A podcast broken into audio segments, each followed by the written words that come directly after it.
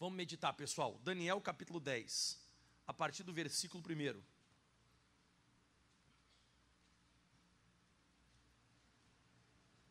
Daniel capítulo 10.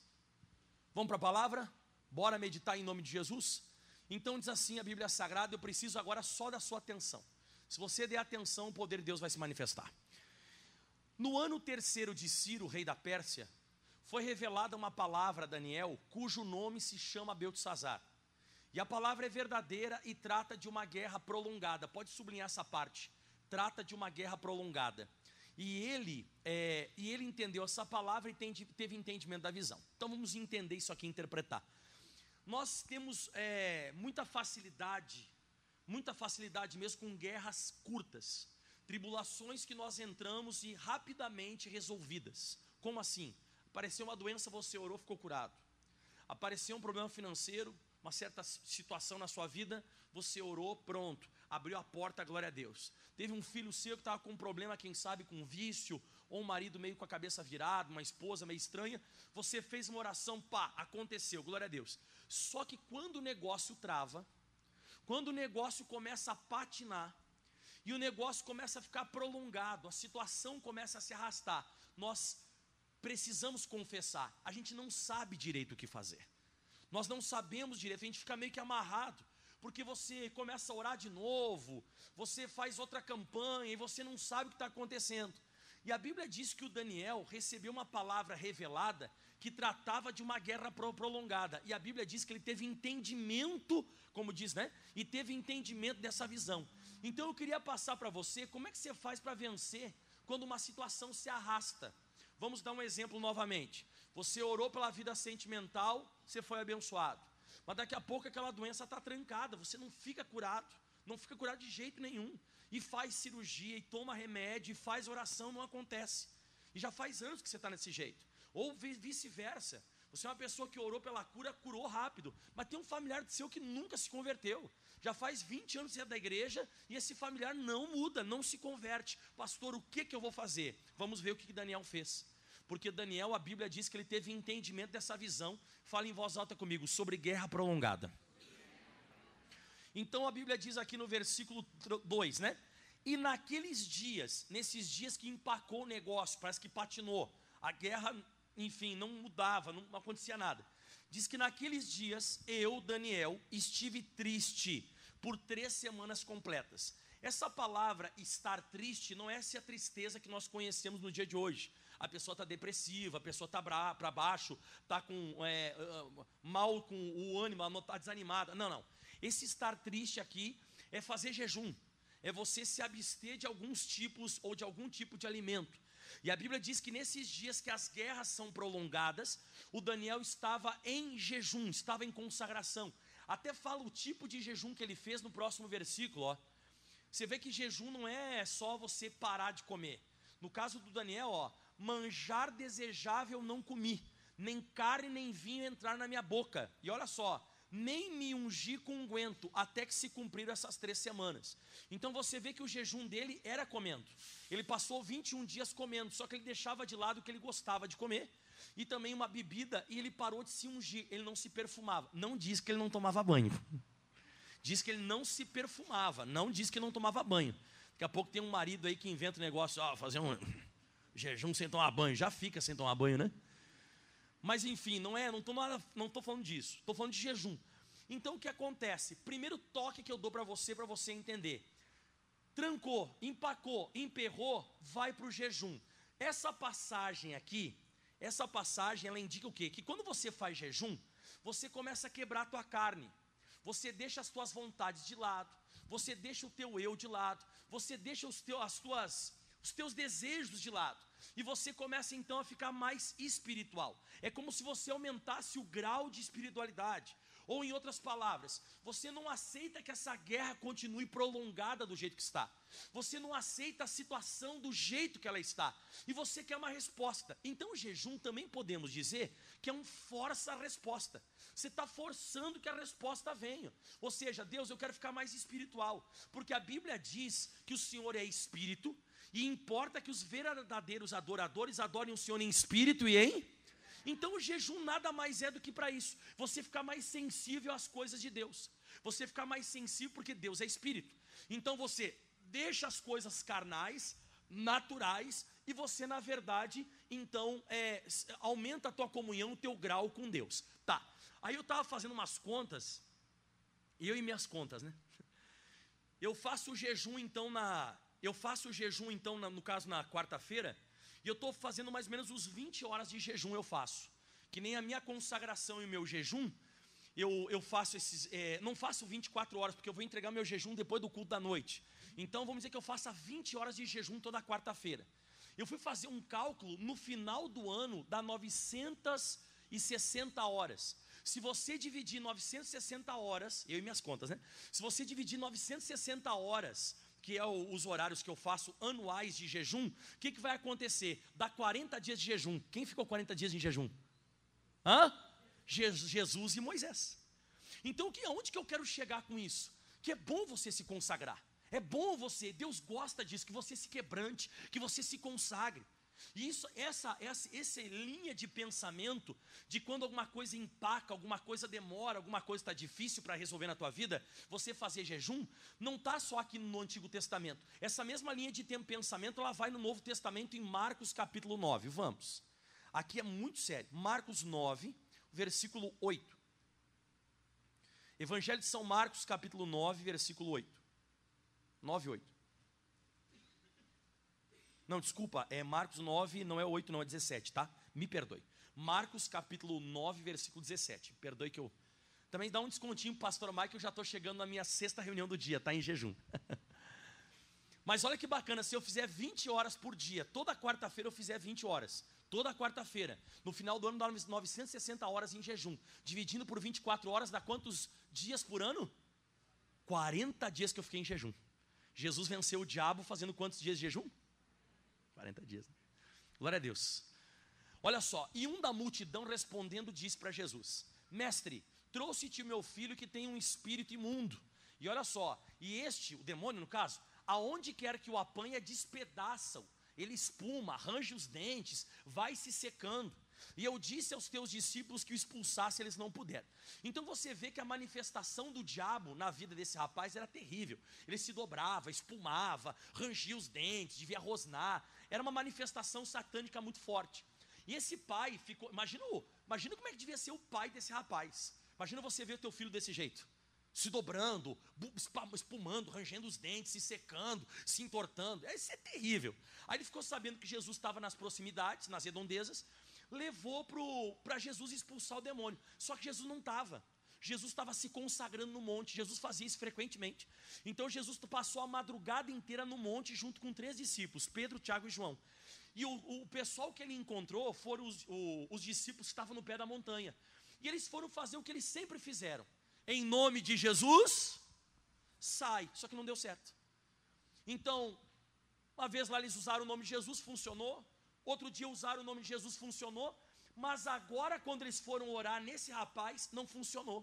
Aí, quando Jesus chega, vê aquele ba aquela bagunça, aquele negócio, e o rapaz manifesta, o rapaz manifestando a entidade. Aí, Jesus faz uma pergunta para o pai dele no versículo 21, que aí entra a pregação de hoje. Ela vai, pastor, o senhor está pregando outra coisa. Não, calma, que eu estou casando aqui os versículos. Então perguntou ao pai dele, Jesus, há quanto tempo que isso lhe sucede? E ele disse o que, pessoal, o pai? Desde a infância. Ou seja, era uma luta prolongada.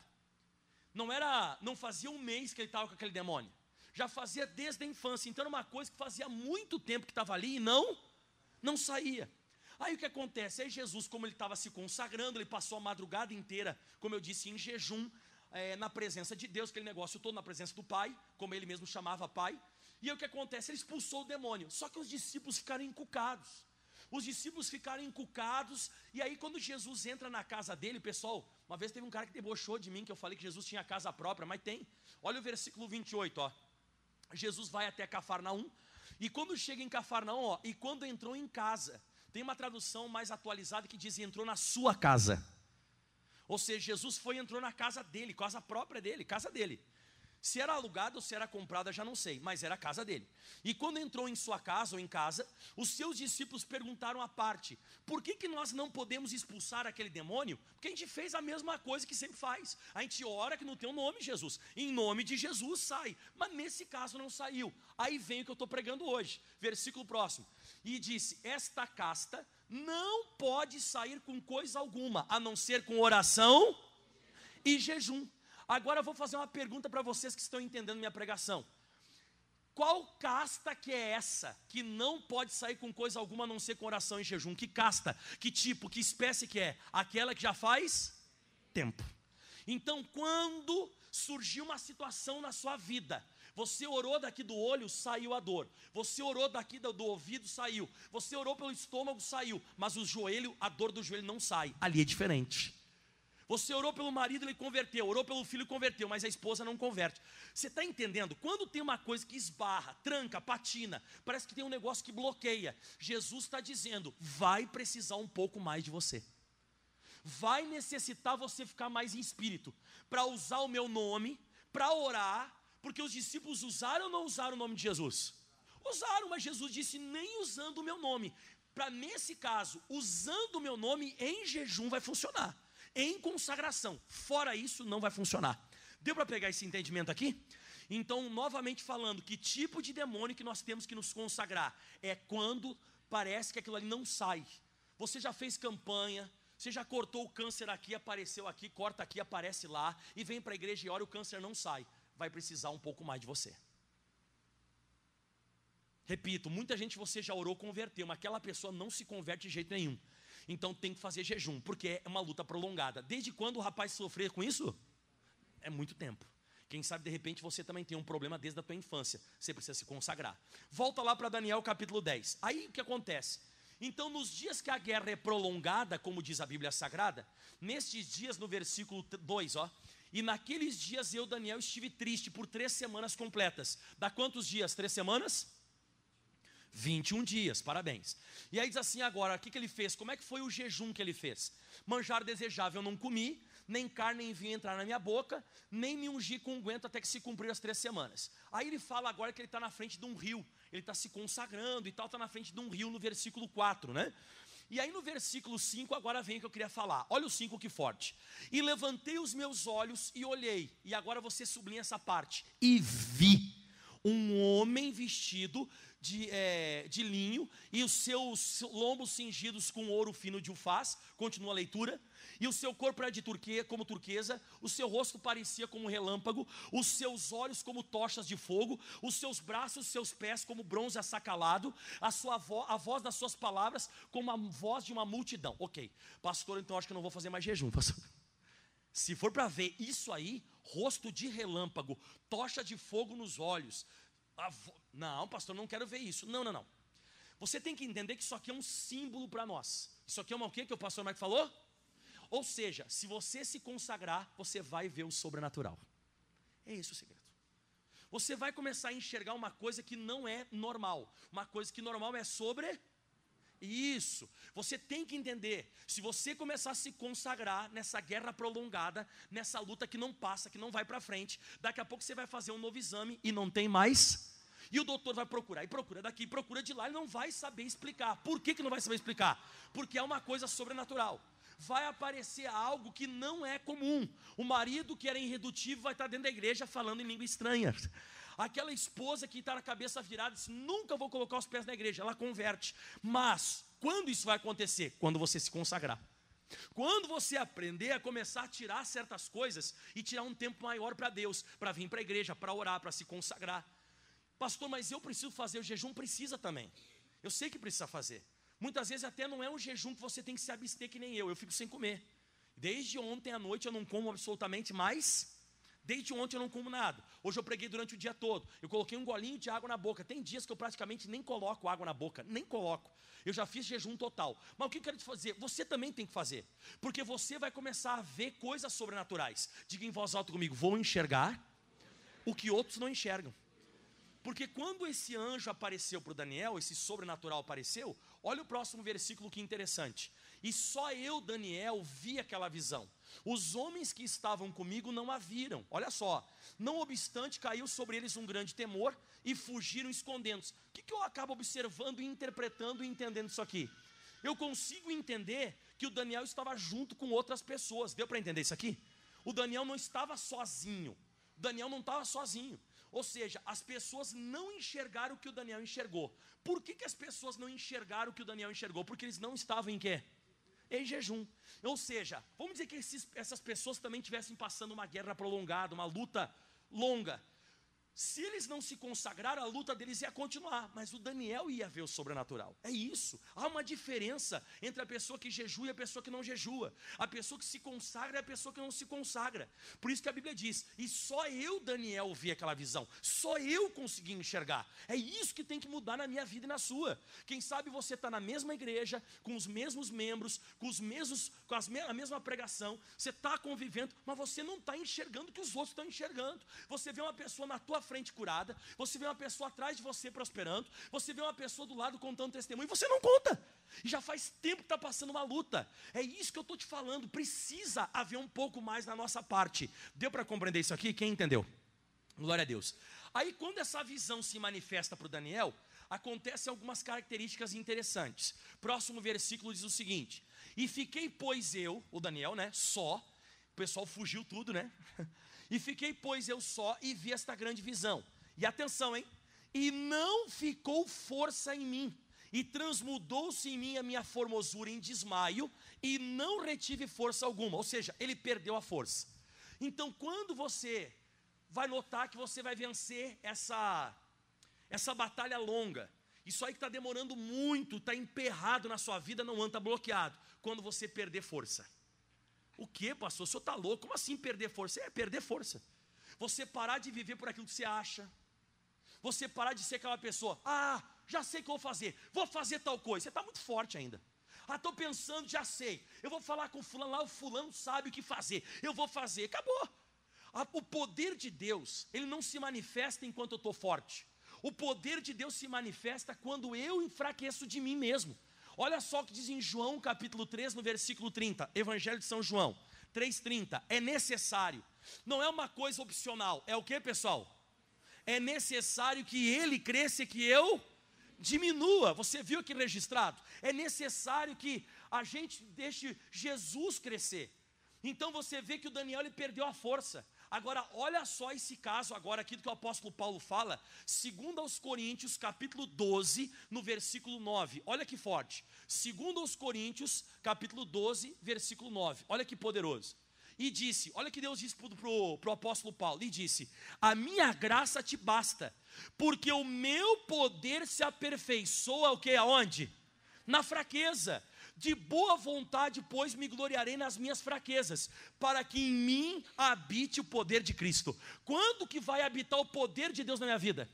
Quando que a glória de Deus, o poder de Deus vai se aperfeiçoar? Quando eu estou fraco.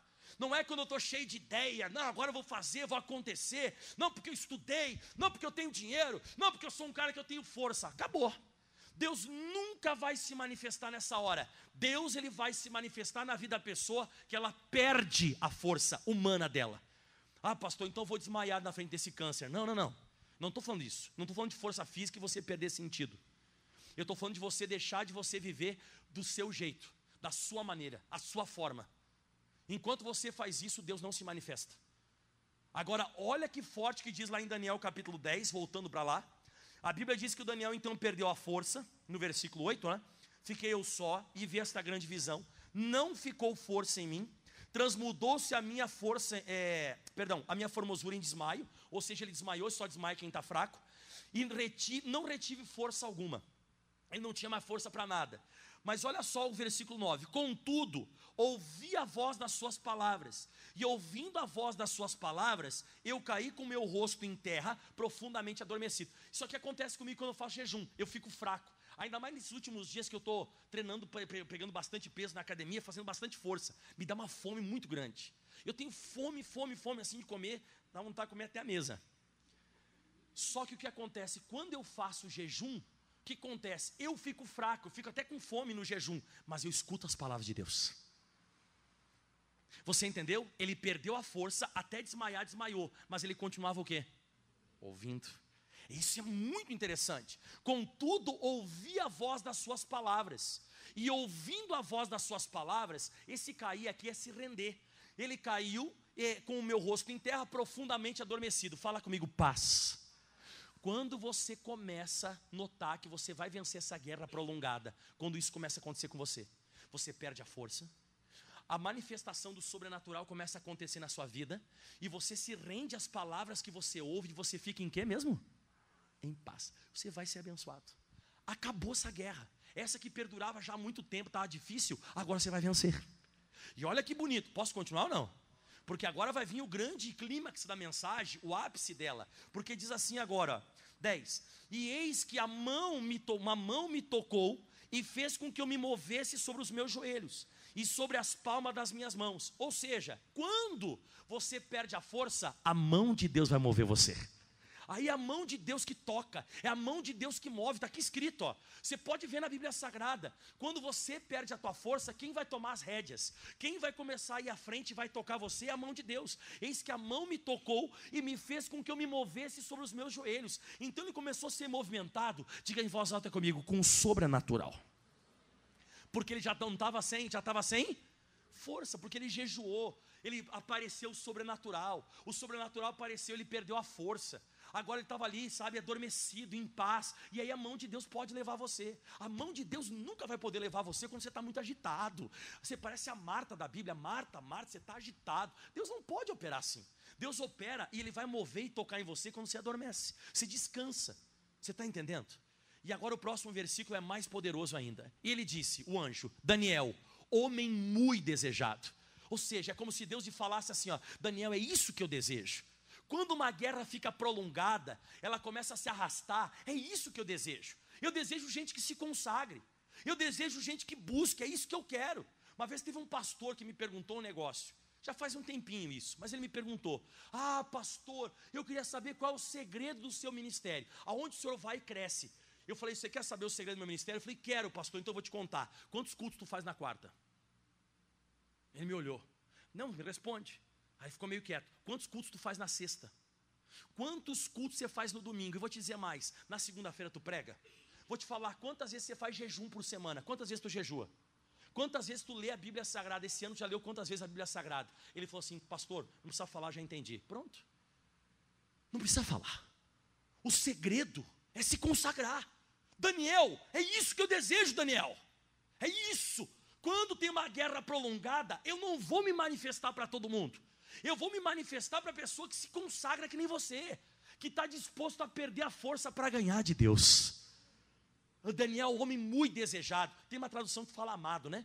Homem muito amado, muito desejado. É isso que eu quero. E aí tem mais. Daniel, homem muito desejado. É, está atento às palavras que eu vou te dizer. Se você ficar atento ao que eu vou te falar agora, você vai mudar a tua história. Está atento às palavras que eu vou te dizer e levanta sobre os teus pés, porque eis que te sou enviado. E falando ele comigo, esta palavra eu estava tremendo. E agora, pessoal, esse versículo 12 e o 13, e a parte A do 14 vai mudar a tua história. Agora você olha para essa pessoa que está perto de você, se ela está dormindo, se ela está acordada, se ela está prestando atenção, e fala para essa pessoa: presta atenção agora. Eu quero agora aqui três obreiros aqui comigo. Vem cá o Maurício, o Kelvin e o, e o, e o Jorge. Vem cá, vocês três. Fiquem aqui junto comigo. Kelvin fica aqui na frente, Kelvin. Fica aqui mais ou menos aqui assim nessa região. Que agora eu vou te explicar esse versículo agora aqui que vai mudar a tua história. Não, fica virado para cá, vira para cá. Aí. Olha só o que diz agora aqui, ó. Então me disse. Olha só o que ele disse.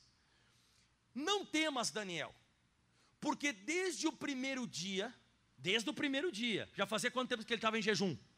21. Mas desde o primeiro dia em que aplicaste o teu coração a compreender, ou seja, eu não aceito por que está demorando.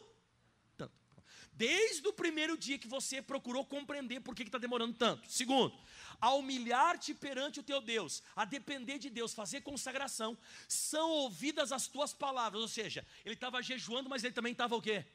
Orando. Então, jejum e oração. Então são ouvidas as tuas palavras. E aí o anjo diz assim: o Daniel está aqui, ó. E eu vim, eu estou aqui no teu mundo, deixa eu até descer um degrau aqui. Fica aqui no, no cantinho aqui, ó. E eu vim, como se dissesse do mundo espiritual. E eu vim por causa das tuas palavras. Só que o que me chama a atenção é o seguinte: que desde o primeiro dia que ele orou, Deus já tinha o quê? Mas por que demorou tanto? Aí o anjo vai explicar um negócio sério, fica aí, tá? Aí o anjo vai explicar um negócio sério agora. Olha só, mas, atenção agora. O príncipe do reino da Pérsia, Pérsia é um lugar físico, é um lugar geográfico, Pérsia. Mas agora a parte espiritual vem agora. Mas o príncipe do reino da Pérsia se pôs de frente de mim quantos dias? Quantos dias ele estava em jejum? Tá. Se pôs de frente de mim 21 dias, e eis que Miguel, um dos primeiros príncipes, o príncipe-chefe, o anjo-chefe, veio para ajudar-me. E eu fiquei ali com reis da, reis, os reis da Pérsia. Próximo. Agora vim para fazer-te entender o que há de te acontecer e ao teu povo nos derradeiros dias. Pastor, não entendia nada, então você vai entender. Levanta a mão para o céu e grita em voz alta assim: Não aceito mais. Não, não, não. Só o Daniel. Não, você tem que entender isso aqui agora. Você tem, não, só o Daniel. Vem aqui na frente aqui e fala assim: ó, eu não aceito mais. Não aceito mais Por que está demorando tanto? tá demorando tanto. Vou me consagrar. Vou me consagrar. Vou jejuar. Vou jejuar. Até Deus se manifestar. Deus se manifestar. Tá. Nesse primeiro dia, no primeiro dia, Deus já o quê? E eu sou a resposta, eu sou o anjo da resposta. E a resposta veio. Só que quando chegou no lugar celestial, na região celestial, a Bíblia diz que tinha esse tal de príncipe da Pérsia. Ou seja, era um demônio que se pôs de frente da resposta. É um demônio que ficou trancando no mundo espiritual para que não chegasse até o Daniel. Só que o Daniel, ele parou de jejuar, ele continuou jejuando. Continuou jejuando, continuou se consagrando e orando. Levanta a mão e diz: Eu não vou parar. E ele foi indo, foi indo. Aí a Bíblia diz que Deus manda o tal de Miguel. Quem que é esse Miguel? Ele está em Apocalipse 12, versículo 7. Rapidinho eu vou te mostrar quem é que é o Miguel. Só- olha só quem Deus mandou, nada mais, nada menos do que esse aqui, ó. E houve uma batalha no céu. E Miguel e os seus anjos batalhavam contra o dragão. E, ba- e e batalhava o dragão e os seus anjos. Então era, era o Miguel e os anjos, o dragão e os anjos. Luta espiritual. Próximo versículo. E não mas não prevaleceram, nem mais o seu lugar se achou nos céus. Escuta agora, hein?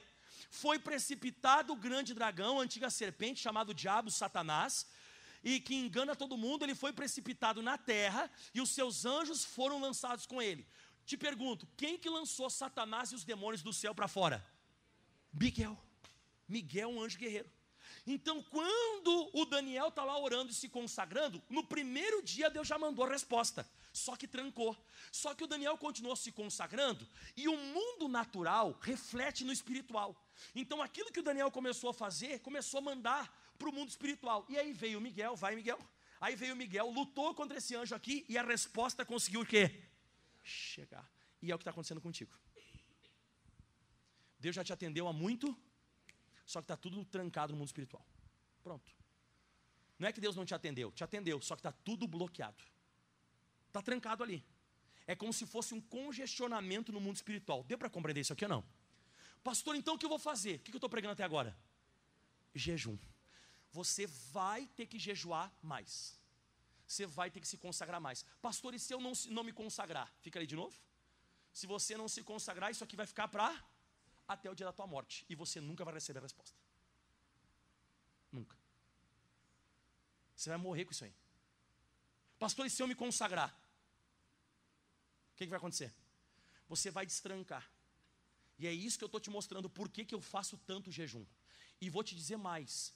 Não é só um bloqueio que tem, não. São quatro bloqueios. Efésios 6,12. Fica aí, Daniel. Fica aí vocês também. Efésios 6,12. Olha só o que diz, hein? Porque nós não temos que lutar contra a carne nem contra a sangue. Ou seja, a nossa luta não é física. Não adianta você ficar dando tapa no teu marido. Não adianta você ficar brigando. Agora eu vou trabalhar que nem um cavalo. Você não é cavalo. Quando tranca a coisa, a gente faz isso. A gente usa a nossa força. A gente quer bater no marido, quer bater no filho. A gente quer fazer, sabe o quê? Vamos fazer mais cirurgia. Vamos tomar mais remédio. O negócio é tomar remédio e fazer cirurgia. Só que a nossa luta não é contra a carne e sangue. A gente tenta resolver com a nossa o quê? Força, mas não é com a nossa força, é perdendo a nossa força. Porque a nossa luta não é contra carne e sangue, não é no mundo natural. Mas olha o que diz agora: mas sim contra, número um, principados. Número dois, potes. potestades. Número 3, príncipe das trevas deste século. Número 4, hostes espirituais da maldade. Aonde? Nos lugares. Então a minha batalha, a sua batalha, não é no natural. É nesses quatro, quatro, quatro estágios de demônios principado, potestade, príncipe das trevas e hoste espiritual da maldade. E é bem claro que eu vou te mostrar. Você orou? Ora aí, Daniel. Ora aí. Faz uma oração. Ô oh, Senhor, eu, eu não, não aceito essa situação. Beleza, tá. Quando você ora assim aqui na terra, e Deus ele manda a resposta, você vê que esse demônio estava lá, põe lá em Daniel de novo, Daniel 10. Ó, não, o versículo antes, antes, antes. Aí, ó, tá, não, o, o 13, 13, 13. Mas o príncipe do reino da a Pérsia é um lugar geográfico. A Pérsia é um lugar o quê? Mas esse príncipe que estava lá é espiritual. Então existem lugares espirituais em cima dos geográficos. Não entendi. Agora você vai entender fácil. Tem uma potestade, um principado sobre o Brasil, uma potestade sobre o Mato Grosso do Sul, tem um príncipe das trevas sobre Campo Grande e tem uma hoste espiritual da maldade que ainda vai tentar impedir para quando chegar em você sobre o Brasil, o Principado, sobre o estado do Mato Grosso do Sul tem uma potestade, um príncipe das trevas sobre a cidade de Campo Grande e sobre você ainda tem uma hoste espiritual da maldade que vai tentar trancar. Tem que furar esses quatro bloqueios para chegar em você. E você só fura esses quatro bloqueios com consagração. Se não tem consagração, não vem. E é por isso que está demorando as coisas. É por isso que as coisas estão tudo trancadas. Não é que Deus não te atendeu. Deus já ouviu e já tem, mas está tudo trancado. Como é que eu descongestiono isso? Com o quê? Jejum. Porque o que você faz aqui na terra reflete no mundo espiritual. E se eu não me consagrar, isso não vai mudar nunca. Pode fazer o quanto você quiser de cirurgia. Você pode pegar a cabeça do teu marido e bater, até ver, ver se ele muda. Você vai só sangrar a cara dele, não vai acontecer nada. Você pode pegar essa criança e dar nela, pode dar nela, dá, dá, mas arrebenta pau. Você pode fazer isso, ela não vai mudar, porque não é contra a carne e sangue. Você pode a partir de hoje começar a relinchar, botar um negócio nas tuas costas e trabalhar que nem um cavalo, não vai adiantar. Não é assim que vai funcionar. Por isso que o segredo do meu ministério é jejum. Eu jejuo. Quando eu paro de jejuar, jejuar sempre alguma coisa bloqueia, alguma coisa tranca. Mas quando eu jejuo, meu irmão, quando eu começo a fazer esse meu jejum, essa minha consagração, Deus, Deus ele diz assim: oh, Mike, o homem muito desejado. É isso aí, caramba, que eu queria. É isso aí. É isso que Deus quer. Quem conseguiu entender? Mas aí te pergunto, não fica chateado comigo. Qual foi a última vez que você fez jejum? Quando mandaram você fazer um xixi no copinho você estava doente. O doutor chegou para você e falou assim: ó, faz um jejum porque amanhã você tem que fazer exame. Aí você foi lá e fez o exame, por quê? Porque tinha que fazer o xixi no copinho. Então você vê, você faz mais jejum por causa do doutor do que por causa de Jesus. É por isso que a tua vida não anda. O dia que você se consagrar para Deus, você vai ver que aquilo que estava prolongado vai ficar rápido e você vai ver. Diga, eu vou ver o sobrenatural. O último versículo da noite, para você acreditar como eu acredito em angelologia, põe para nós Hebreus capítulo 1, versículo 14. Obrigado aí, o príncipe da Pérsia, o Miguel e o Daniel. Só você conseguir entender. E não é brincadeira, o que eu preguei aqui é verdade. Olha só o que diz então, pessoal, sobre os anjos. E eu acredito neles. Pastor, eu não acredito. Então não é o teu lugar aqui na igreja, nem com a Bíblia. Se você não acredita em anjo, não acredita em demônio, se você não acredita em lugar espiritual, a Bíblia não foi feita para você. Você é uma pessoa cética ou um ateu, ou você acredita de qualquer outra maneira errônea, mas nós que acreditamos na Bíblia Sagrada, nós sabemos que existe um mundo paralelo, existe um lugar espiritual ou celestial, como diz a Bíblia, que é tão real como esse. E nesse lugar celestial, olha quem é que age. Não são porventura todos eles espíritos ministradores enviados a servir a favor daqueles que hão de herdar o quê? A salvação. Pastor, de quem está falando? Volta o versículo antes aí. Volta aí o, o, o 13. O, a qual dos seus anjos disse: jamais, nunca Deus falou isso aqui para um anjo: assenta-te à minha destra. Para quem que Deus falou isso aqui? Assenta à minha direita. Para Jesus, para um anjo nunca falou. Então Jesus não é anjo, tá? Ele nunca, Deus nunca falou isso aqui para anjo, assenta-te à minha destra. Então, a qual dos seus anjos disse jamais, ou jamais disse, assenta-te à minha destra, até que ponha os teus inimigos por os cabelos dos teus pés? Mas então quem são eles? São, eles não estão sentados à destra do Todo-Poderoso. Os anjos não são que nem Jesus. Não, eles são trabalhadores que trabalham a nosso favor. Quem lembra quando Jesus venceu o diabo no deserto? Quem é que veio para servir? Põe para mim Mateus capítulo 4, versículo 11.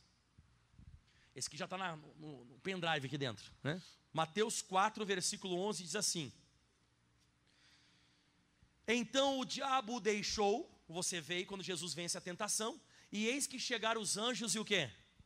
Jesus estava em quê? Jesus estava em quê lá no deserto? Jejum. E os anjos vieram e o com jejum. Aplauda bem forte o Senhor.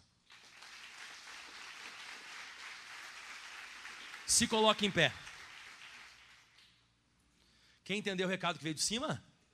Então o negócio é a partir de hoje você só para aquilo que demora. Aquilo que não demora você não precisa jejuar. Orou, funcionou, feito, já era. Orou, fez uma campanha, aconteceu, beleza, né? Agora trancou, emperrou, patinou, não foi para frente, o negócio não foi, aí você já sabe o que tem que fazer. E aquilo que você fizer na terra vai refletir no mundo. É como se mandasse mais força, né? Você perde força aqui na terra, você ganha mais força onde? Nas regiões celestiais. Quanto mais forte você é aqui, menos força você tem com Deus. Quanto mais fraco você é aqui, é aquela pessoa que você não tem nada de você mesmo. Quem lembra de Mateus capítulo 5? Caramba, tá me vindo versículo sem parar agora. Mateus capítulo 5,